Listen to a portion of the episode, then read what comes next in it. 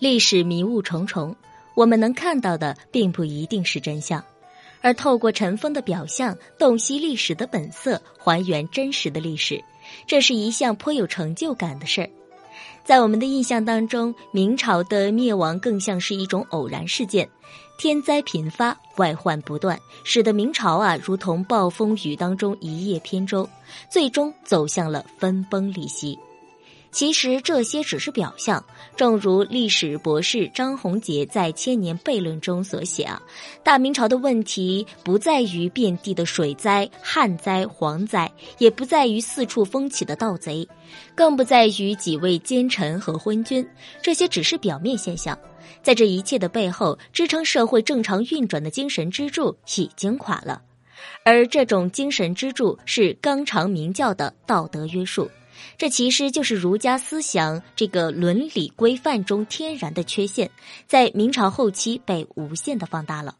我们都知道，儒家提倡人之初性本善，但这是否定了人的自然的天性，他没有为人性的软弱丑恶留下可谈的空间，甚至不承认人的生存的自主权利。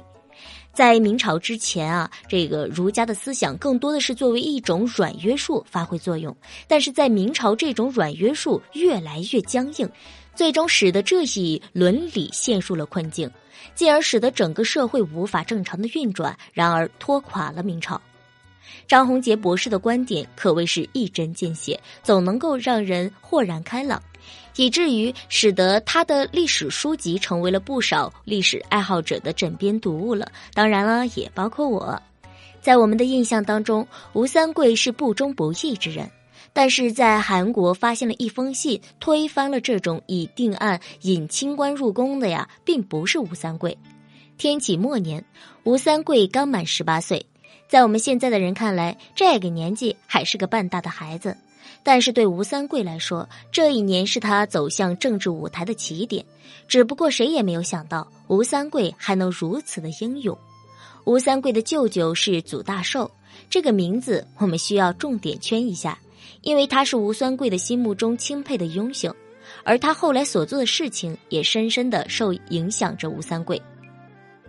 吴三桂的父亲是吴襄，是祖大寿手下的一位总兵。有一次，他带五百名士兵出城巡逻，可是呢，却在城外遭遇到了皇太极率领的四万骑兵。吴襄很慌，赶紧下达了撤退的命令。可是还是在城下被皇太极给包了饺子。既然逃不掉，那只能硬着头皮应战了。毕竟这个时候还没有人想着要投降满洲的皇太极。祖大寿听闻吴襄被包围，便去城上观看军情，顺便还带上了吴三桂。祖大寿看到吴襄遇到的情况，只得连连摇头。毕竟这个时候城中也仅仅只有三千人，根本就不够皇太极塞牙缝的。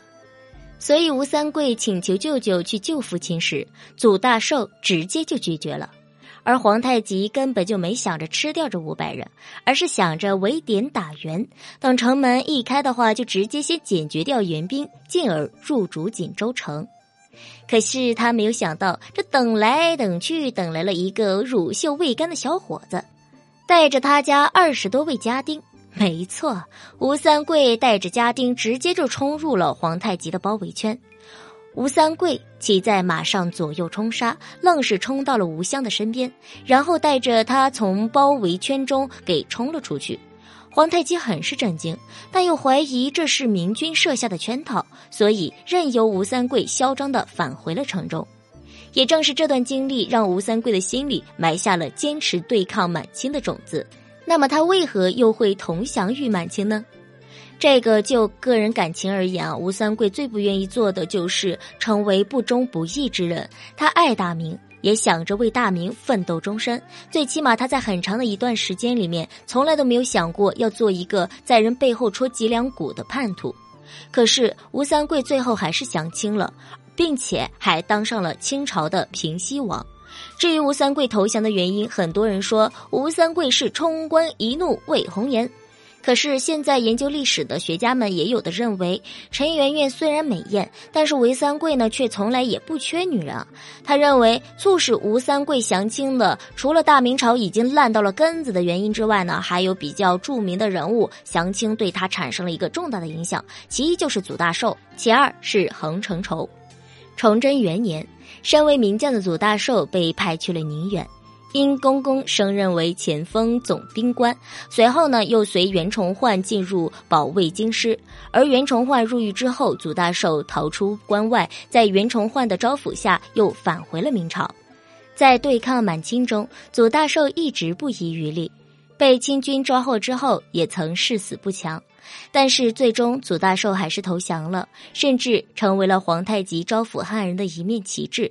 面对祖大寿的投降，吴三桂的心里面很不是滋味但他没有想到，那个在朝廷诸公中最为敬重的洪承畴也会投降。洪承畴是崇祯皇帝最为信任的大臣，甚至可以说是明朝的最后一棵稻草。而吴三桂从来都没有想过，这个胸中自有圣道天理的偶像也会投降。在松明之战之后呢，洪承畴成为了满清的俘虏，所有人都等着洪承畴殉国的消息，而甚至崇祯皇帝还在北京设好了祭坛。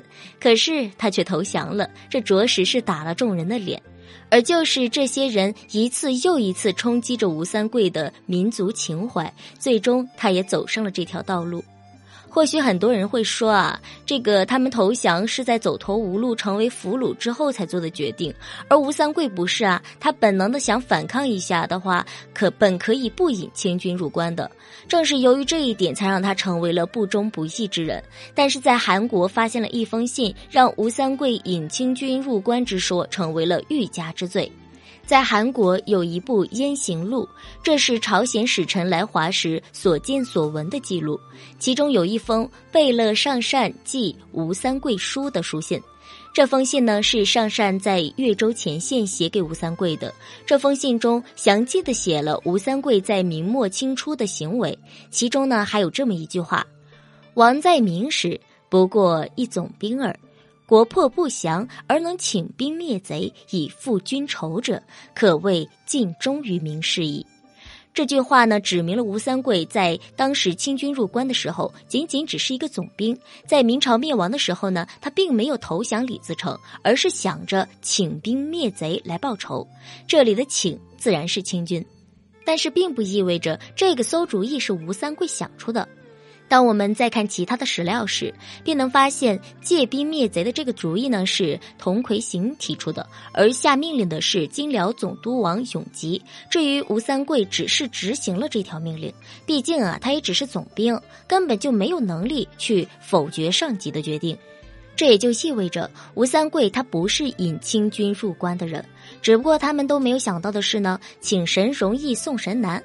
李自成被打败之后，明朝并没有因此复兴，而他们请兵灭贼的愿望也最终埋葬了大明朝。